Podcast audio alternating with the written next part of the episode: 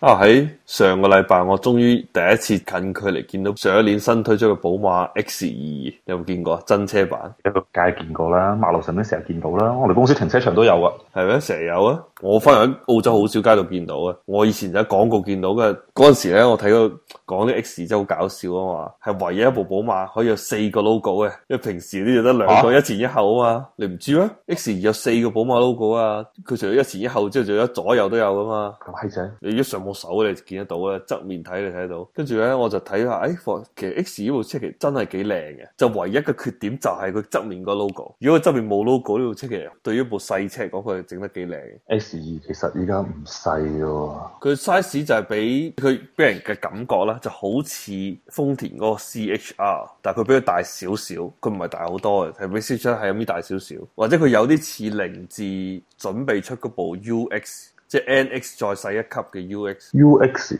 即係最細部嘅，係啊，你見過 NX 啊係嘛？但係佢 UX 係 NX 嘅九十 percent 咁大咯，細咗 ten percent 咯。啊，你講起凌志，你知唔知凌志準備國產啊？佢邊部車國產 E Class 啊或者 ES 國產啊？我唔知啊，我之前聽過佢就話，依家凌志係要準備喺中國實現國產化。凌志國產已經唔係新聞啦。我今日睇到話保時捷要國產 啊。係啊，真嘅，話大眾 CEO 已經去咗佢佢傾啊嘛，但係我唔好明嘅，閪正啊！究竟國產嘅優勢喺邊度咧？你可唔可以解釋下？即係譬如我同樣一部，賣得平咯，或者成本平咗咯。譬如我喺澳洲買一部車，嗯佢唔係中國產嘅係嘛？佢某個地方其他地方就，因為我基本上未見過中國產嘅車，咁佢價錢佢都唔比中國買嘅國產貴嘅，即係我就之前同佢講話，好似最簡單一部奧德賽啊嘛，日本產嘅。啊，價錢比中國仲要平，即係奧德賽喺中國國產噶嘛，咁我究竟係啊優勢喺邊度咧？我就諗唔明。咁假設澳洲離日本鬼死咁遠啦，係嘛？中國相對嚟講離日本近好多啦。啊，咁同樣部日本產嘅奧德賽喺澳洲賣咁多錢，喺中國就只會更加平嘅啫，因為你慳咗個運輸成本係嘛？當你阿爺舐嗯咗啲運輸成本啦，因為你澳洲人嘅人工又肯定貴過中國啦，四 S 店嘅人工係咪？個鋪租係啊，可能差唔多啦，具體我唔知啦。即係呢個邏輯啊，咁同樣一部日本車奧德賽，點解唔可以喺中國買嘅？點解一定要中國產先至買得平，而日本產就賣貴咗好多？我就理解唔到呢個邏輯。因為咧中國嘅汽車關稅咧係收得好閪狼嘅，我覺得呢一個係最關鍵嘅原因。咁其次咧，你國產咗之後咧，雖然分咗一半俾港汽，但係咧你總體嚟上嚟講咧，你仲係平啲嘅咯。嗱，我同你講啦，港汽咧係幾閪無恥咧，佢連將港本生產出嚟嘅車咧都當係佢自己嘅銷量嘅喎，佢點樣當啊？即係公佈出嚟嘅業績，佢話呢個係佢嘅銷量咯，但係佢唔係啊兩間公司嚟即嘅，係算係佢旗下控股咯。佢只係揸住股份啫，但所以佢唔係控制間公司啊嘛，都係五十五十啫嘛。大家咁哦，好似五十點五定係五十一，即係阿爺要大其啲實啊！多過。日本真係係阿爺係大啲嘅，但係咧港本咧好似係架仔話事啊嘅，你頭先講一個關税啦，但係俾我感覺咧，就係、因為我之前睇嗰個 Benz 最好買部車叫 GLC 啊嘛。嗯，其中一部最好賣嘅車咧，佢真係好多地方係減配咗喎，即係人哋嘅車頂係鋁合金啊，佢用咗鋼嚟做，即係各種各樣其他古靈精怪嘅嘢。 係啊，嗰條友就話：啊嗱，我哋而家嚟到呢個現場啦，嗱啊嗱呢個就進口嘅，攞個磁鐵黐唔上嘅，嗱呢個國產嘅攞磁鐵噗不上尖， 一次次即係係咪減咗呢啲錢就去貢獻咗俾阿爺咧？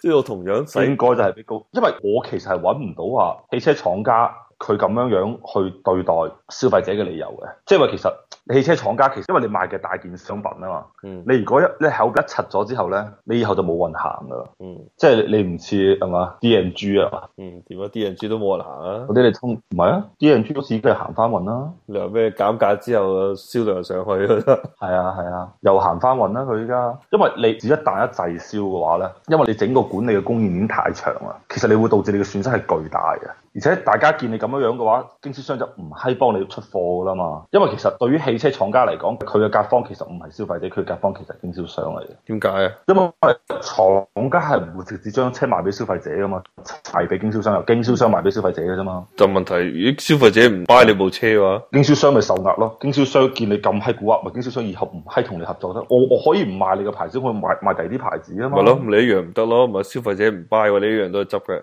係，但係你 D N G 就唔同啊，你啲鋪頭係 D N G 你自己噶嘛，嗯，係啊，哎而且你可以自己話唉咁啊，我要降價降價，但係屌你老味，你冇得同經銷商同經銷商講話，喂，不如降價，經銷商唔屌你啊嘛，唔係廠係呢個家係有有幾多壓區力別嘅。如果佢要降價，啊，唔係廠家話咁，如果我俾平啲俾你，咁你要你降價唔得嘅咩？咁你鋪咗咁多貨俾我喎，我知咪就係得而。且汽車降價要降好閪貴嘅喎，要降好多嘅喎，嗯唔係降十蚊八蚊嘅喎，係講緊降幾萬蚊嘅喎，嗯，咁 D N G 降價都唔係講十蚊八蚊嘅。佢講幾講一千兩千蚊。